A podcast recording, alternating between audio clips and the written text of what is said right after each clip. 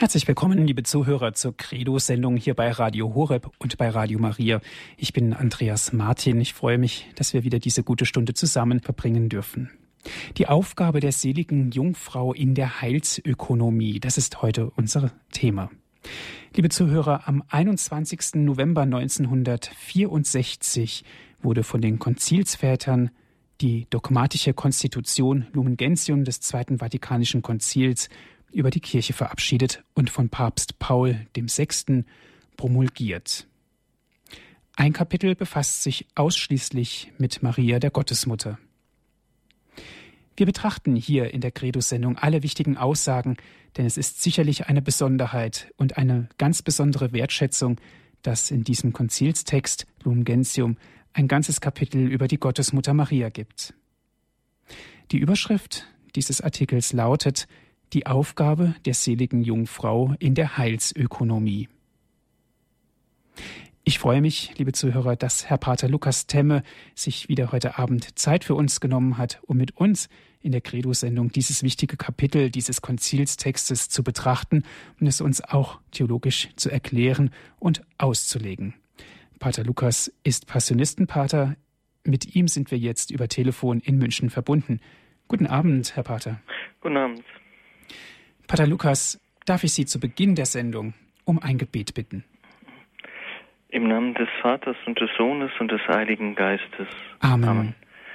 Gott unser Vater, wir bitten dich jetzt um deinen Heiligen Geist, den du uns schenken mögest, dass wir in unserem Meditieren und Überlegen über die Gottesmutter Maria an ihrer Hand geführt werden hin zu deinem Sohn, den sie uns zeigen möchte, dem sie uns in die Arme führen möchte. Gib uns den Mut, uns von Maria führen zu lassen, zu Christus, deinem Sohn.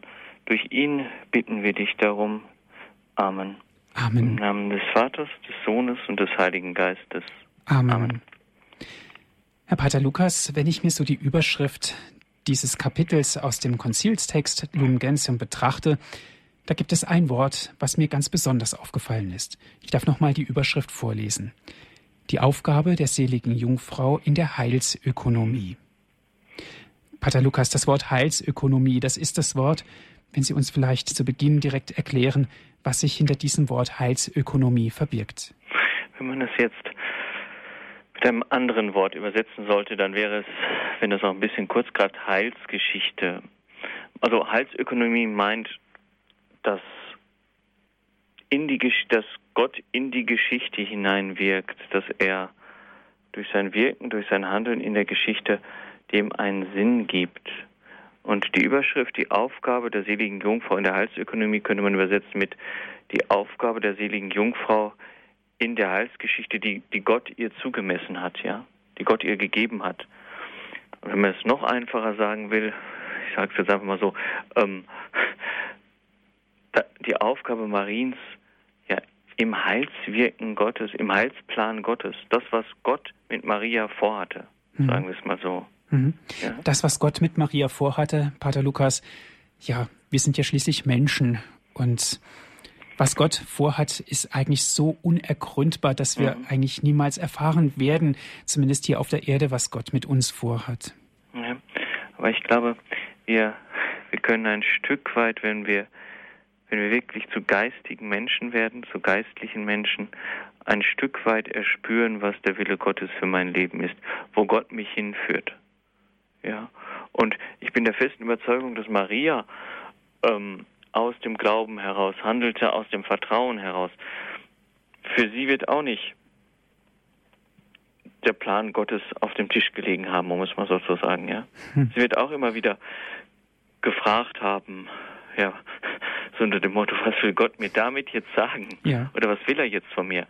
Ähm, aber das, was Maria, glaube ich, auszeichnet, ist dieses bedingungslose Vertrauen auf Gott und ihr bedingungsloses Ja, dem Willen Gottes zu tun.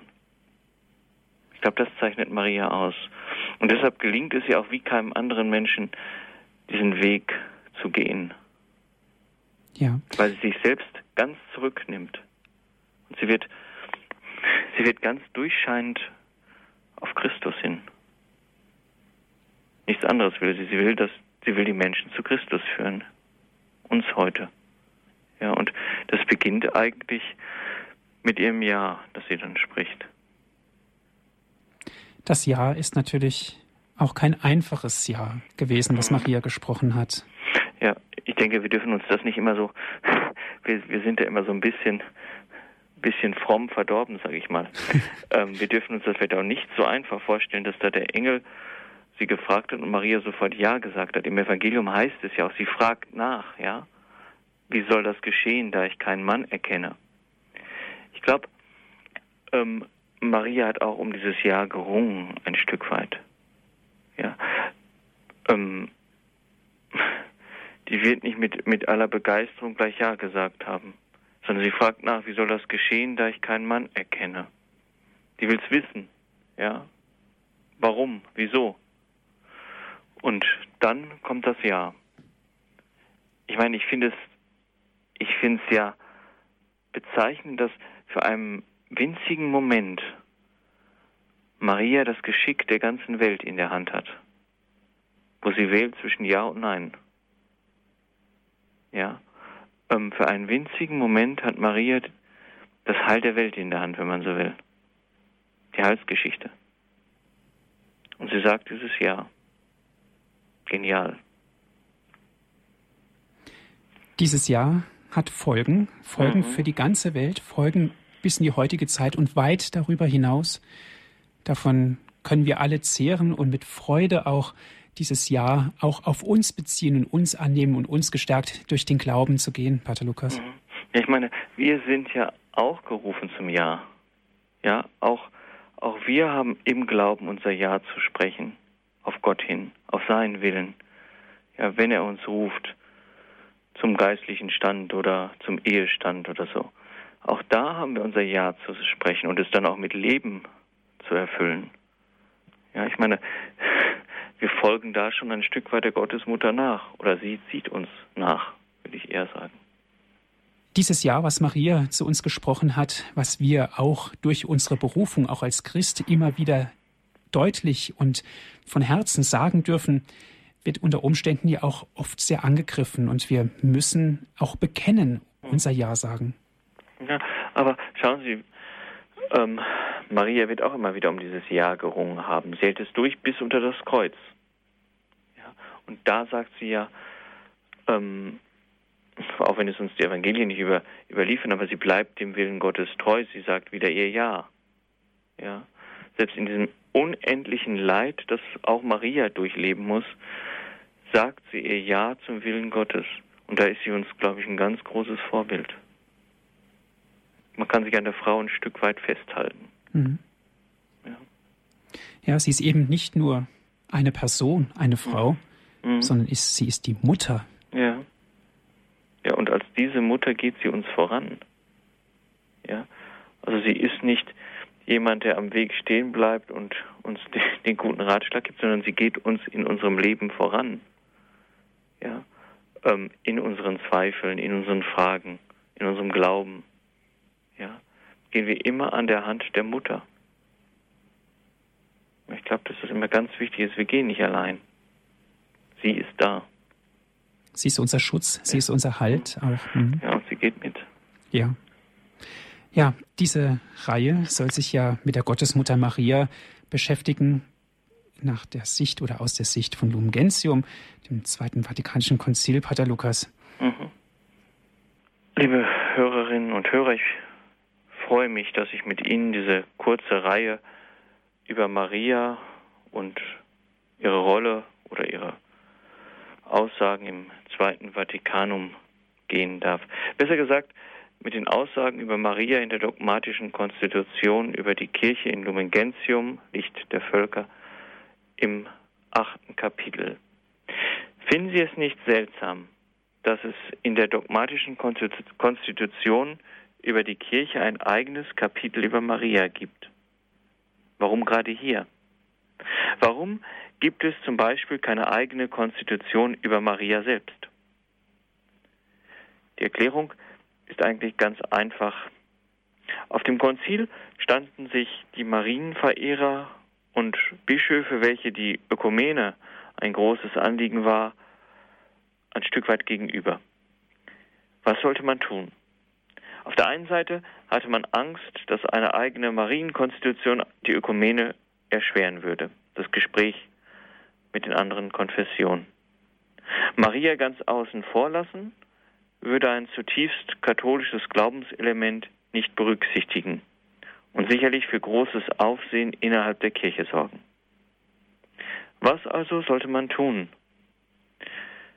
Es war dann Kardinal König, der Erzbischof von Wien, der vorschlug, doch ein eigenes Kapitel über Maria in die Kirchenkonstitution einzufügen. Maria sei schließlich Teil der Kirche und habe dort ihren festen Platz. So konnte man eine Isolierung Mariens im gesamten Heilswerk und der katholischen Lehre verhindern. Das achte Kapitel ist also ganz Maria gewidmet und es trägt den Titel die selige, die selige jungfräuliche Gottesmutter Maria im Geheimnis Christi und der Kirche. Dieses Kapitel umfasst 18 Artikel, 18 Absätze könnte man sagen. Es ist also verhältnismäßig lang, wenn man es mit den anderen Kapiteln vergleicht. Aber es war auch eines der Kapitel, um die man am meisten gerungen hat. Wir wollen uns dieses Kapitel in den nächsten Sendungen etwas näher anschauen, um die Lehre des Zweiten Vatikanums über Maria etwas besser zu verstehen und sie etwas besser zu erschließen. Bevor wir uns den einzelnen Artikeln zuwenden, noch etwas Allgemeines zu diesem Kapitel. Man sollte bedenken, dass das Konzil eine pastorale Ausrichtung gehabt hat. Darum ist in dem achten Kapitel vornehmlich ein Bemühen um die Annäherung an den Menschen zu sehen, in der Distanz zu spekulativen Gedanken und eine Zurückhaltung, was Verehrungsformen angeht. Man möchte in diesem Konzilstext, ja, ich sag's mal so, ähm, Maria für den Menschen greifbar machen, verstehbar ein Stück weit, wenn man das überhaupt kann. Wichtig ist mir ebenso noch einmal darauf hinzuweisen, dass durch die Einfügung der Marienlehre, wenn es sich hier auch um keine vollständige handelt, in die dogmatische Konstitution hinein es nicht um eine Abwertung Mariens, sondern eigentlich um eine Aufwertung geht. Weil nun gerade durch die Einfügung die Aussagen über die Gottesmutter einen dogmatischen, einen verbindlichen Charakter haben. Doch werfen wir nun einen Blick auf die Einleitung zu dieser Lehre. In der Einleitung des achten Kapitels wird ganz klar gesagt, dass Maria durch die Empfängnis und die Geburt Jesu die höchste Aufgabe, aber auch die höchste Würde von Gott bekommen hat. Und dass sie die, dass sie die Mutter des Sohnes Gottes ist, die bevorzugte, geliebte Tochter des Vaters und das Heiligtum des Heiligen Geistes. Trotz dieser herausgehobenen Stellung bleibt sie den erlösungsbedürftigen Menschenkindern, ihren Brüdern und Schwestern nahe. Das Konzil sagt dies ganz klar. Ich zitiere. Daher wird sie, gemeint ist Maria, auch als überragendes und völlig einzigartiges Glied der Kirche wie auch als ihr Typus und klarstes Urbild im Glauben und in der Liebe gegrüßt. Und die katholische Kirche verehrt sie, vom Heiligen Geist belehrt, in kindlicher Liebe als geliebte Mutter. Soweit das Konzil. Hier werden zwei Aspekte sehr schön klar. Erstmals ist Maria etwas Besonderes, herausgehoben aus uns Menschen. Dann aber ist sie doch wieder ganz den ihren weiter verbunden, als Mutter, die ihre Kinder liebt und von ihnen geliebt wird. Dem Konzil kommt es nun auf zwei Anliegen an, wenn es sagt, daher will die heilige Synode mit Bedacht im Rahmen der Lehre von der Kirche, in der der göttliche Erlöser das Heil wirkt, sowohl der Aufgabe Mariens im Geheimnis des fleischgewordenen Wortes und seines mystischen Leibes, wie auch die Pflichten der erlösten Menschen gegenüber der Gottesgebärerin, der Mutter Christi und der Mutter der Menschen, vor allem der Gläubigen, beleuchten. Hier sagt das Konzil eigentlich ganz genau, was es will. Die Ehre der Gottesmutter hervorheben, aber auch darauf hinweisen, was wir Gläubigen der Gottesmutter schulden. Und dies soll in den nächsten Artikeln dann ausgedrückt werden. Wenden wir uns deshalb nun gleich dem ersten großen Thema zu. Die Aufgabe der seligen Jungfrau in der Heilsökonomie. Ich denke, zu Beginn haben wir schon einen Blick auf dieses schwierige Wort Heilsökonomie geworfen, dass wir so viel wie Heilsgeschichte, heilsgeschichtlicher Verlauf verstehen können. Dies meint vielleicht, dass alles durch den Plan Gottes einen sinnvollen Verlauf hat, dass also die Weltgeschichte und die Geschichte der Menschen einen von Gott mit Sinn erfüllten Ablauf nimmt, also kein Zufall ist. Es geht also um das Heilswirken Gottes durch die Geschichte und in die Geschichte hinein. Wir könnten deshalb vielleicht in Bezug auf unsere Thematik sagen, die Aufgabe der seligen Jungfrau in der Heilsgeschichte oder besser Maria im Heilswirken Gottes. Und das Konzil weist darauf hin, dass bereits im Alten Testament grundgelegt ist, was Gott mit Maria vorhat. Hier wird bereits, wenn auch sehr langsam, aber so doch kontinuierlich, das Kommen Christi in die Welt vorbereitet. Denken Sie zum Beispiel an das Buch Genesis, drittes Kapitel, Vers 15. Feindschaft setze ich zwischen dich und die Frau, zwischen deinem Nachwuchs und ihren Nachwuchs. Er trifft dich am Kopf und du triffst ihn an der Ferse. Oder noch deutlicher wird es im Buch Micha im fünften Kapitel. Darum gibt der Herr sie preis, bis die Gebärende einen Sohn geboren hat. Dann wird der Rest seiner Brüder heimkehren zu den Söhnen Israels. Er wird auftreten und ihr Hirt sein und in der Kraft des Herrn im hohen Namen Jahwe seines Gottes. Sie werden in Sicherheit leben, denn nun reicht seine Macht bis an die Grenzen der Erde. Hier ist immer wieder schon, wenn auch noch verborgen, von dem Erlöser die Rede, der da kommen soll. Ganz deutlich wird es im Buch Jesaja. Die Stelle kennen Sie alle. Darum wird euch der Herr von sich aus ein Zeichen geben. Seht, die Jungfrau wird ein Kind empfangen, sie wird einen Sohn gebären und sie wird ihm den Namen Immanuel, Gott mit uns geben. Also deutlicher geht's ja schon fast nicht mehr.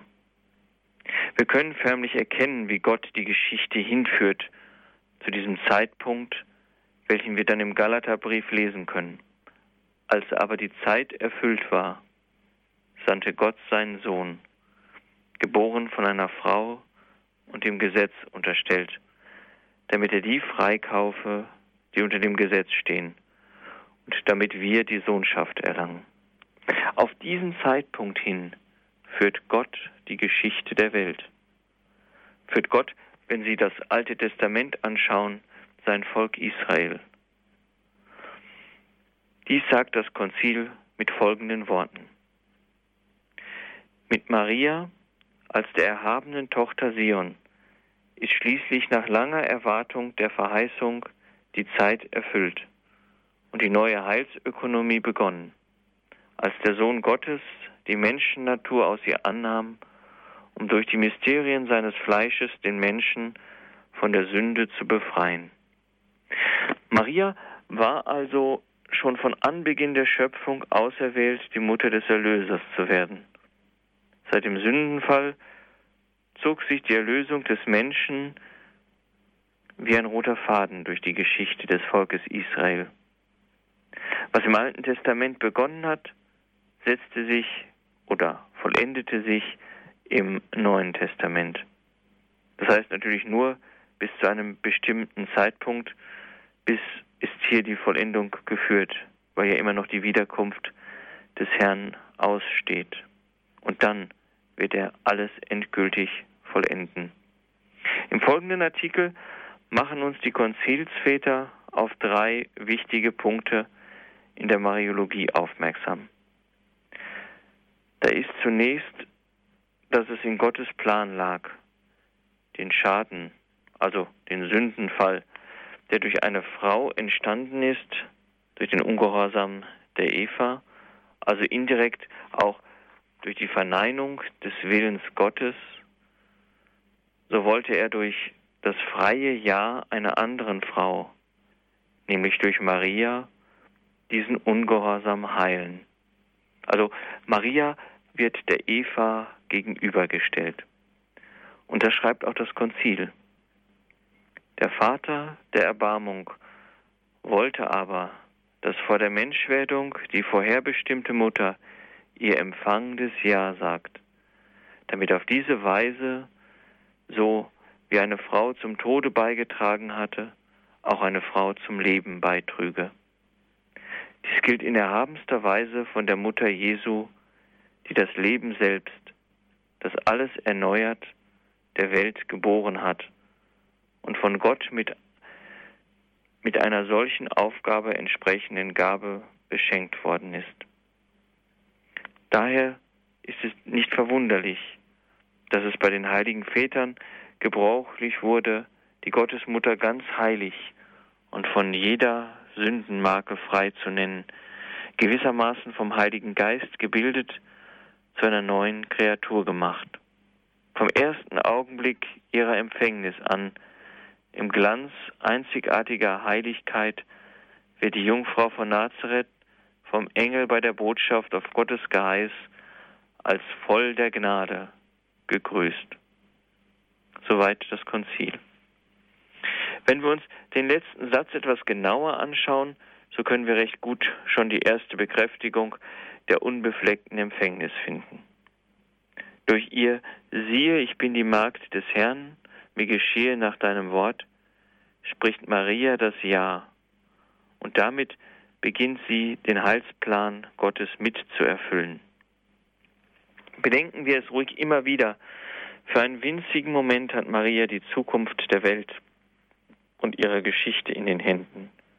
Nämlich hier, wo sie frei entscheiden kann, ob sie den Plan Gottes einwilligt und Mutter Gottes wird oder ob sie ablehnt.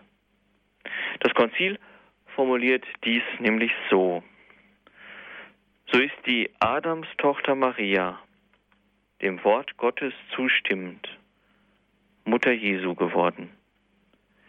Sie umfing den Heilsplan, Heilswillen Gottes mit ganzem Herzen und von der Sünde ungehindert und gab sich als Magd des Herrn ganz der Person und dem Werk ihres Sohnes hin und diente so unter ihm und mit ihm in der Gnade des allmächtigen Gottes dem Geheimnis der Erlösung. Hier wird doch sehr schön deutlich, wie eng Maria mit der Person und dem Werk Jesu verbunden ist. Sie diente unter ihm, aber auch gleichzeitig mit ihm, der Gnade Gottes nämlich dem Werk unserer Erlösung.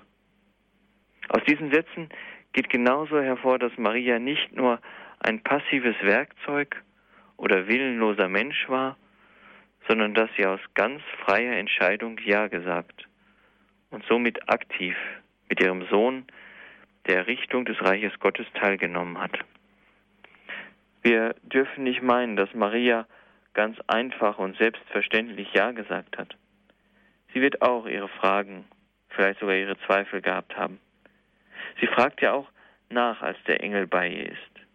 Wie soll das geschehen, da ich keinen Mann erkenne? Aber lesen wir den Abschnitt des Konzilstexts noch zu Ende.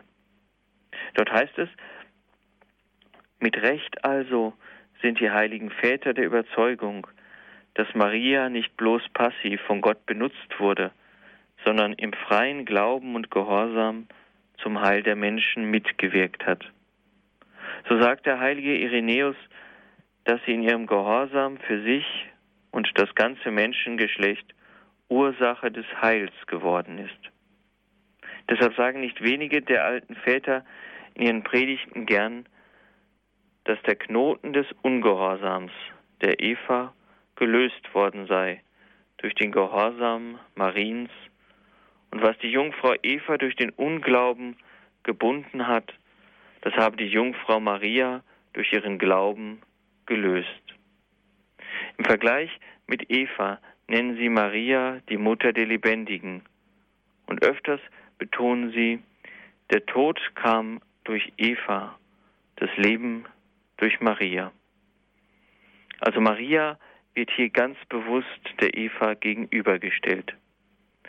Nach einer Musikpause schauen wir uns die Kapitel 57 und 58 noch etwas näher an.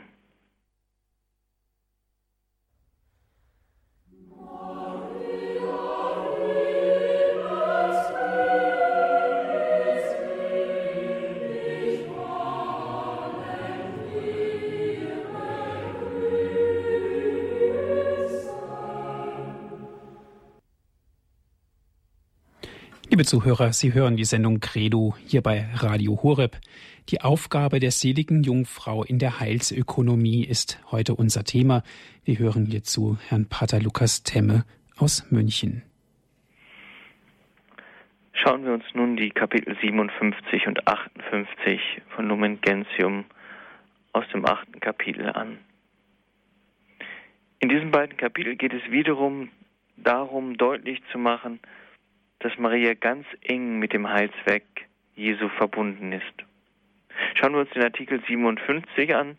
Dort heißt es, diese Verbindung der Mutter mit dem Sohn im Heilswerk zeigt sich vom Augenblick der jungfräulichen Empfängnis Christi bis zu seinem Tod. Zunächst, da Maria sich eilend aufmachte, um Elisabeth zu besuchen, von dieser wegen ihres Glaubens an das verheißene Heil selig gepriesen wird und der Vorläufer im Mutterschoß aufjubelt.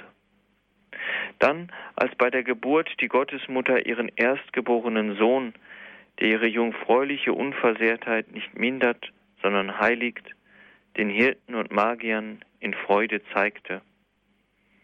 Als sie ihn aber im Tempel unter Darbringung der Gaben der Armen den Herrn darstellte, hörte sie, wie Simeon gleichzeitig vorher verkündigte, dass der Sohn das Zeichen des Widerspruchs sein und die Seele der Mutter das Schwert durchbohren werde, damit die Gedanken aus vielen Herzen offenkundig würden. Als die Eltern den Knaben Jesu verloren und mit Schmerzen gesucht hatten, fanden sie ihn im Tempel, dem hingegeben, was seines Vaters war Sie verstanden aber das Wort des Sohnes nicht, und seine Mutter bewahrte all dies betrachtend in ihrem Herzen. Hier werden besonders die Stellen in den Evangelien noch einmal aufgezählt und aufgeführt, in welche Maria in Erscheinung tritt. Da ist zunächst einmal der Besuch Mariens bei Elisabeth, die Anbetung der Hirten und der Magier. Diese Stellen werden als freudige Punkte im Leben Mariens angeführt. Und dem werden gleich die schweren Punkte, die schweren Erlebnisse Mariens dargestellt. Die Darbringung im Tempel zum Beispiel und die damit verbundene Weissagung des greisen Simeon oder die Suche des zwölfjährigen Jesus sowie sein Finden im Tempel von Jerusalem. Aber dies sind zunächst alles nur Begebenheiten vor dem öffentlichen Auftreten Jesu. Also hier geht es mehr um eine Art Vorbereitung Mariens auf den dann folgenden Weg ihres Sohnes. Ich denke, dass dafür der Satz steht, und seine Mutter bewahrte alles, was geschehen war in ihrem Herzen und dachte darüber nach. Maria hatte auch nicht alles gleich verstanden und begriffen, was Gott nun will. Aber sie hat sich nicht aufgelehnt nicht gesagt, das kann ich jetzt nicht verstehen, also lassen wir das mal lieber. Nein, in einem tiefen Vertrauen darauf, dass ihr Gott sie nicht im Stich lässt, sondern sie auf den Weg des Heiles führt, wenn sie sich zunächst auch, wenn sie diesen Weg zunächst auch nicht versteht. Ich denke, darin kann uns Maria ein großes Vorbild sein. Wenn Gott reine Liebe ist, dann kann er ja auch gar nichts Böses wollen, sondern dann dürfen wir darauf vertrauen und davon ausgehen, dass er wirklich weiß, was das Beste für uns ist im Hinblick auf unser ewiges Heil.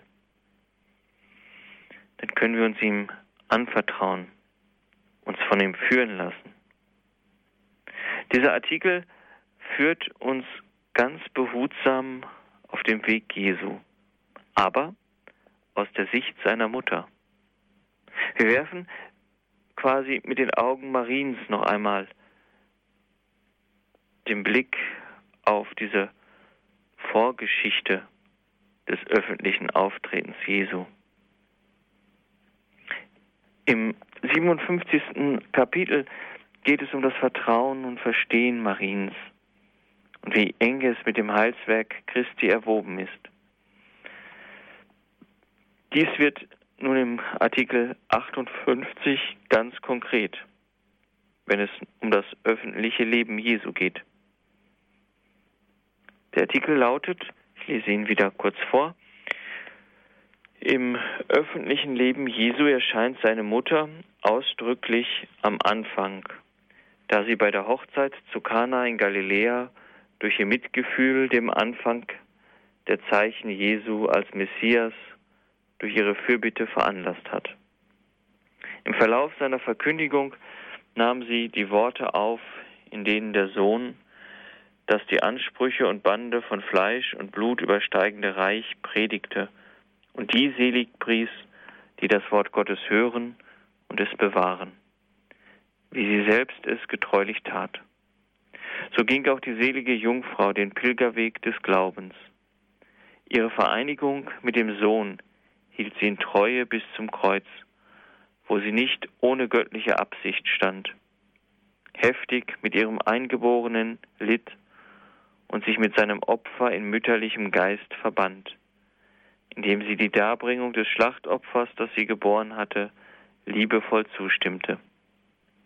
Und schließlich wurde sie von Jesus Christus selbst, als er am Kreuz starb, dem Jünger zur Mutter gegeben mit den Worten, Frau, siehe da dein Sohn. Hier wird sehr schön, finde ich, die Rolle Mariens im öffentlichen Wirken Jesu beleuchtet und herausgehoben. So ist es, denke ich, nicht unbedeutend, sich vor Augen zu führen, dass es Maria war, die Jesus zum ersten Wunder ja förmlich gedrängt hat. Oder besser gesagt hat, es war ihr großes Vertrauen darauf, dass Jesus dem Brautpaar helfen würde. Hier wird auch Maria als Fürbitterin aktiv und indirekt uns schon als solche gegeben. Sie macht sich hier ganz klar zur Fürsprecherin des Brautpaares. Das Erste, was Maria im öffentlichen Wirken Jesu tut, ist also Fürbitte und gläubiges Vertrauen auf die Hilfe Jesu. Das Konzil stellt auch heraus, dass Maria im Laufe des öffentlichen Lebens Jesu eine Hörende ist. Sie nahm auf, was ihr Jesus, was ihr Sohn sagte, und ging so ihren eigenen, ganz persönlichen Pilgerweg des Glaubens. Hier kommt es zu einer Verwandlung Mariens. Weg von der Mütter, von der Mutter, die ihren Sohn das Leben schenkt. Also sie bleibt auf jeden Fall Mutter, das möchte ich jetzt hier nicht in, in Frage stellen. Ich möchte sie weiterführen auf die Funktion hin, in welche sie sich jetzt verwandelt. Sie wird zu einer Jüngerin, die das Wort Jesu hört, es aufnimmt und bedenkt und daraus handelt. Sie wird zu denen, von denen Jesus sagt, das sind meine Brüder und Schwestern und Mutter, die das Wort Gottes hören und es befolgen. Maria tritt hier ein Stück weit heraus aus der leiblichen Verwandtschaft und das Gewicht wird nun auf die geistige Verwandtschaft der beiden gelegt, nämlich dadurch, dass Maria ihrem Sohn zuhört und das Wort, das sie hört, befolgt, wird sie zu denen, die ihr Sohn selig preist und als seine wahren Brüder und Schwestern und als Mutter bezeichnet. Diese führt sie dann in, dies führt sie dann in Treue bis unter das Kreuz, wo sie dann wieder als die Mutter in Erscheinung tritt. Mir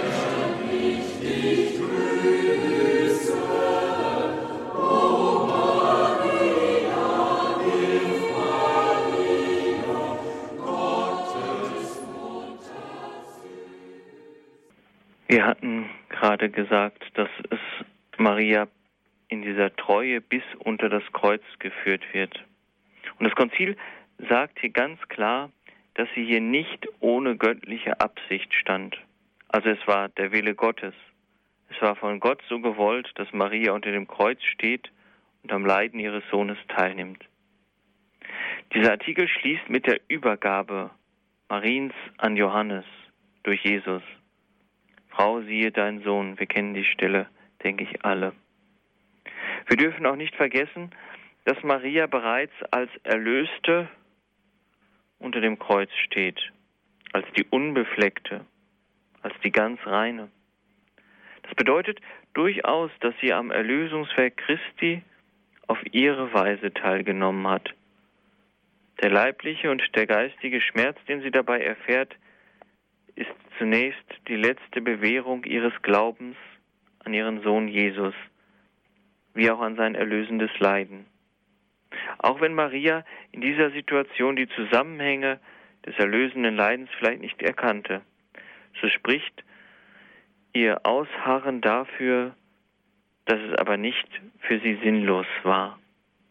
Ich finde es bemerkenswert, zweimal in den Evangelien spricht Jesus seine Mutter mit Frau an. Wissen Sie wo?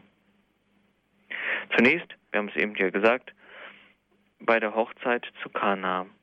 Was willst du von mir, Frau? Meine Stunde ist noch nicht gekommen. Und das zweite Mal dann am Kreuz. Frau, siehe, dein Sohn. Also, das zunächst leitet Maria das öffentliche Wirken Jesu ein auf der Hochzeit zu Kanaa. Und ja, wenn man es dann so sagen kann, sie beendet es dann auch. Sie ist die, die sich dem Jünger anvertraut. Hiermit endet sozusagen das öffentliche Wirken Jesu. Es ist nicht nur ein Verweis zwischen Kana und Kreuz, sondern ich denke auch, dass es hier ein Beginn und ein Ende ist bei dem Maria die hörende und vertrauende Jüngerin an seiner Seite war. Und mit dem nächsten Artikel wendet sich das Konzil der apostolischen Zeit zu, also den ersten Jahren der noch jungen Kirche. Und auch hier hat Maria ihren festen und wichtigen Platz. Im Artikel 59 lesen wir nämlich Folgendes. Da es aber Gott gefiel, das Sakrament des menschlichen Heils nicht eher feierlich zu verkünden, als bis er den verheißenen Heiligen Geist ausgegossen hat, sehen wir die Apostel vor dem Pfingsttag einmütig im Gebet mit den Frauen und Maria, der Mutter Jesu und seinen Brüdern. Und Maria mit ihren Gebeten die Gaben des Geistes erflehen, der sie schon bei der Verkündigung überschattet hatte. Schließlich wurde die unbefleckte Jungfrau von jedem Makel der Erbsünde unversehrt bewahrt. Nach Vollendung des irdischen Lebens mit Leib und Seele in die himmlische Herrlichkeit aufgenommen und als Königin des Alls vom Herrn erhöht, um vollkommener ihren Sohn gleichgestaltet zu sein, dem Herrn der Herren und dem Sieger über Sünde und Tod. Maria ist im Abendmahlsaal vereint mit den Jüngern Jesu. Sie sammelt sie vielleicht gerade, die noch verängstigten Apostel, um sich, um gemeinsam mit ihnen hält sie sozusagen die erste große Pfingstnovene der Kirche. Die Geburtsstunde der Kirche ist das Kommen des Geistes, also wie Maria bei der Geburt Jesu nicht wegzudenken ist, so ist es auch bei der Geburt der Kirche des mystischen Leibes Christi nicht wegzudenken. Das Konzil weist darauf hin, dass es auch durch die Gebete Mariens die Sendung des Heiligen Geistes vorbereitet und erfleht wurde. Also wie beim Beginn des Wirkens Jesu, so ist auch hier beim Beginn der Kirche wieder die Fürbitte Mariens erwähnt. Vom Konzil wird Maria hier als Königin des Alls genannt, zu der sie gemacht wird, nachdem sie ihr irdisches Leben vollendet hat und von Gott mit Leib und Seele in die Herrlichkeit des Himmels erhoben worden ist. Diese Himmelfahrt Mariens ist eigentlich eine ganz logische Folgerung. Wenn Gott sich nämlich einen Menschen schafft, der vom ersten Augenblick seines Daseins frei ist von jeder Sünde, damit durch ihn sein göttliches Wort Fleisch annehmen kann, dann ist es doch vollkommen logisch, dass Gott diesen Leib, den er sich geschaffen hat, nicht der Verwesung anheimfallen lassen wird. Doch mit der Aufnahme Mariens in den Himmel endet ja die Aufgabe Mariens nicht einfach. Sie verwandelt sich nur.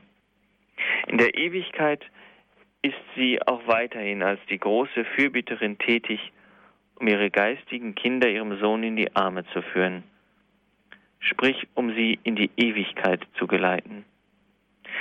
Das Konzil macht sehr schön, vor allem sehr biblisch klar, wie wichtig Maria für den Heilsplan Gottes ist.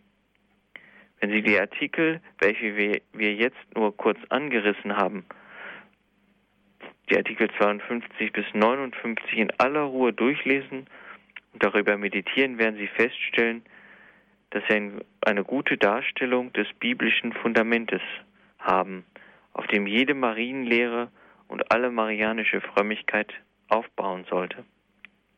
Auch wenn die biblischen Texte keine Erstellung eines Lebenslaufes Mariens zulassen, so aber sehr wohl ein Bild der Mutter Jesu als Heilsgestalt aus dem Glauben für den Glauben in den wichtigen Aussagen vor unseren Augen treten. Man darf die biblischen Texte, ohne sie in ihrer Aussagekraft zu verändern, in größere theologische Zusammenhänge einbeziehen und etwa die Gestalt der Mutter, der Jungfrau, der Glaubenden, der Jüngerin des Herrn, der Vertrauenden und auch der Vollendeten in den heiligen Schriften erkennen. Sie, Maria, kehrt das Nein des Todes, das Eva durch den Sündenfall gesprochen hat, um in das Ja des Lebens, das sie uns schenkt, als sie den Heilsplan Gottes zustimmt, welcher ihr durch den Erzengel Gabriel verkündet wird so wird Maria sich in ihrem Leben von Gott immer wieder in seine Schule hat führen lassen, so sollen auch wir uns an der Hand Mariens in die Schule des göttlichen Lebens führen lassen. Und das wünsche ich uns allen immer wieder neu, die Erfahrung mit Maria in die Schule des Glaubens, der Hoffnung und der Liebe gehen zu dürfen. Dankeschön. Herzlichen Dank, Pater Lukas, für Ihre Auslegungen. Liebe Zuhörer, die Aufgabe der seligen Jungfrau in der Heilsökonomie ist heute unser Thema. Am 21. November 64, 1964 wurde von den Konzilsvätern die dogmatische Konstitution Lumen Gentium des Zweiten Vatikanischen Konzils über die Kirche verabschiedet und ein Kapitel befasst sich ganz besonders und sehr intensiv mit Maria. Pater Lukas hat uns diesen ersten Teil dieses Kapitels ausgelegt. Und wenn Sie Fragen haben, jetzt ist die Möglichkeit dazu. Rufen Sie an, sprechen Sie mit uns.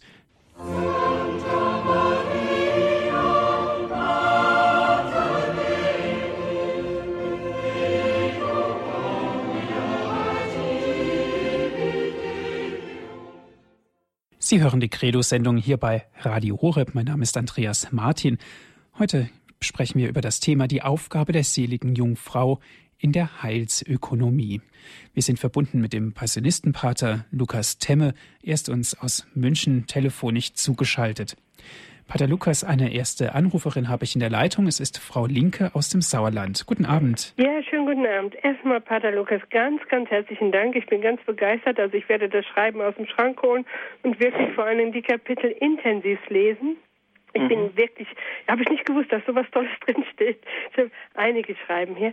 Äh, zum Zweiten ist unsere Mutter, himmlische Mutter, meine Mutter. Also ich gehe den Tag morgens bis abends mit ihr und ja, das wollte ich einfach so zu meiner Beziehung zur himmlischen Mutter sagen und ich habe sie wirklich, ja, sie ist meine Mutter. Aber ich wollte noch was zu Ihren ersten Worten sagen, die Sie so bei der Einleitung sagten auf ich weiß nicht mehr die Frage, aber Sie sagten, also unsere Mutter hat, oder die Mutter Maria hat schon gefragt, wieso und warum. Ich mhm. glaube das nicht, Herr Pater Lukas. Also ich denke, dass sie gebeutelt wurde, dass sie ein wahnsinnig schweres Leben hatte und dieses Jahr immer wieder zu sagen, mhm. also das möchte ich nicht äh, durchgemacht haben. Da bin ich von mhm. überzeugt.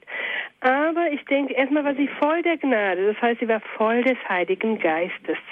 Mhm. Und wenn wir uns, also sie wusste schon, wie das passierte, es ist so, nur eben, es war ihr, ja, wie, wie, das kann sie natürlich nicht verstehen. Also die Frage, wie steht auch in der Bibel, ja. Mhm. Aber es ist auch, wenn Sie Mutter Teresa lesen, also ich habe in dem Buch nicht einmal die Frage, warum gefunden, aber vielleicht habe ich was mhm. überlesen. Mhm. Oder Mutter Angelika, die mal gesagt hat, ist zu Jesus gegangen und hat gesagt, Jesus, warum ich? Und er hat nur gesagt, ja, warum ich? Und sie war so tief betroffen, hat geweint und hat nie wieder die Frage gestellt. Und auch Teresa von Avila, die sagt, wenn Gott zu einem gesprochen hat, dann war das so klar. Gut, die Anfechtungen, all die schwert, die kommen nachher. Aber erstmal, nein, das, da, man weiß einfach, hier spricht der Herr mit mir und dann gehe ich den Weg.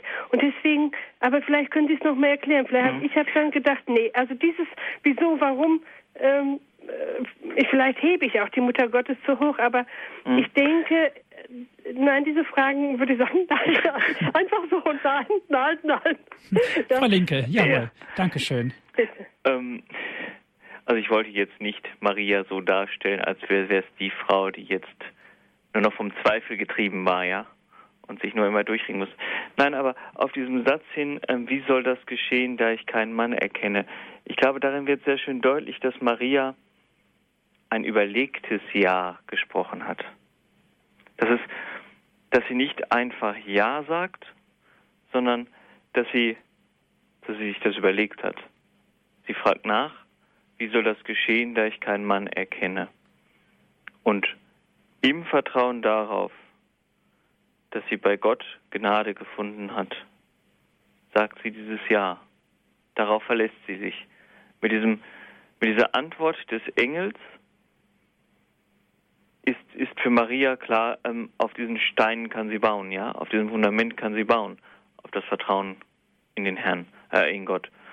Ähm, und darum ging es mir, ja, zu sagen, dass es kein, kein leichtfertiges Ja war, was Maria da sagt, sondern ein Ja aus dem, aus diesem Vertrauen heraus auf die Antwort des Engels. Mhm. Mhm. Dankeschön, Pater Lukas. Frau Linke, Sie haben auch gesagt, die heilige Jungfrau Maria ist Ihre Mutter. Das klang so sehr überzeugend. Ja, ist so. Erklären Sie doch uns Zuhörern, wie meinen Sie das jetzt ganz speziell? Ja, genau so, wie es rüberkommt. Ich kann es Ihnen gar nicht, ich weiß nicht, ob ich es erkläre. Also, wenn ich, ich, ich lebe hier im Alltag, ich lebe alleine und egal, ob ich, ob ich freue oder ob ich Sorgen habe, sag mal, ach Mutter, guck doch mal. Oh Mutter, wir müssen nur einkaufen. Sagst du nur, das müssen wir noch kaufen.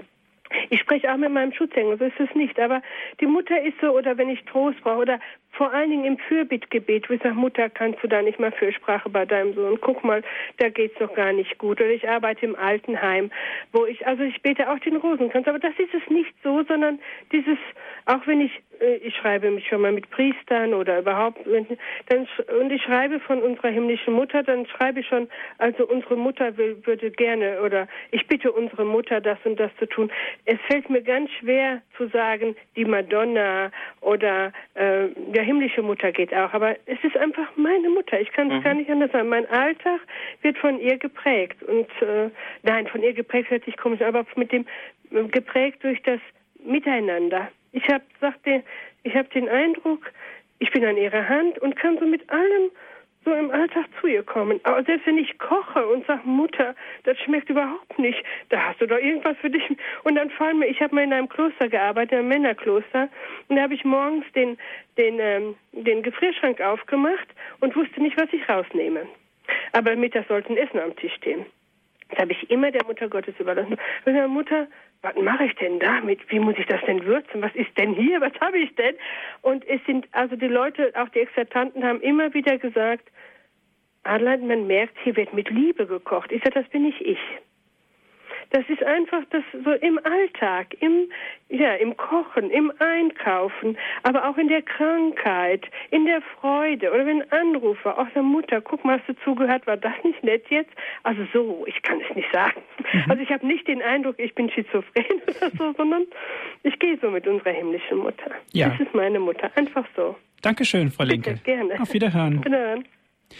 Pater Lukas, das klang alles sehr überzeugend, was Frau Linke dort gesagt mhm. hat.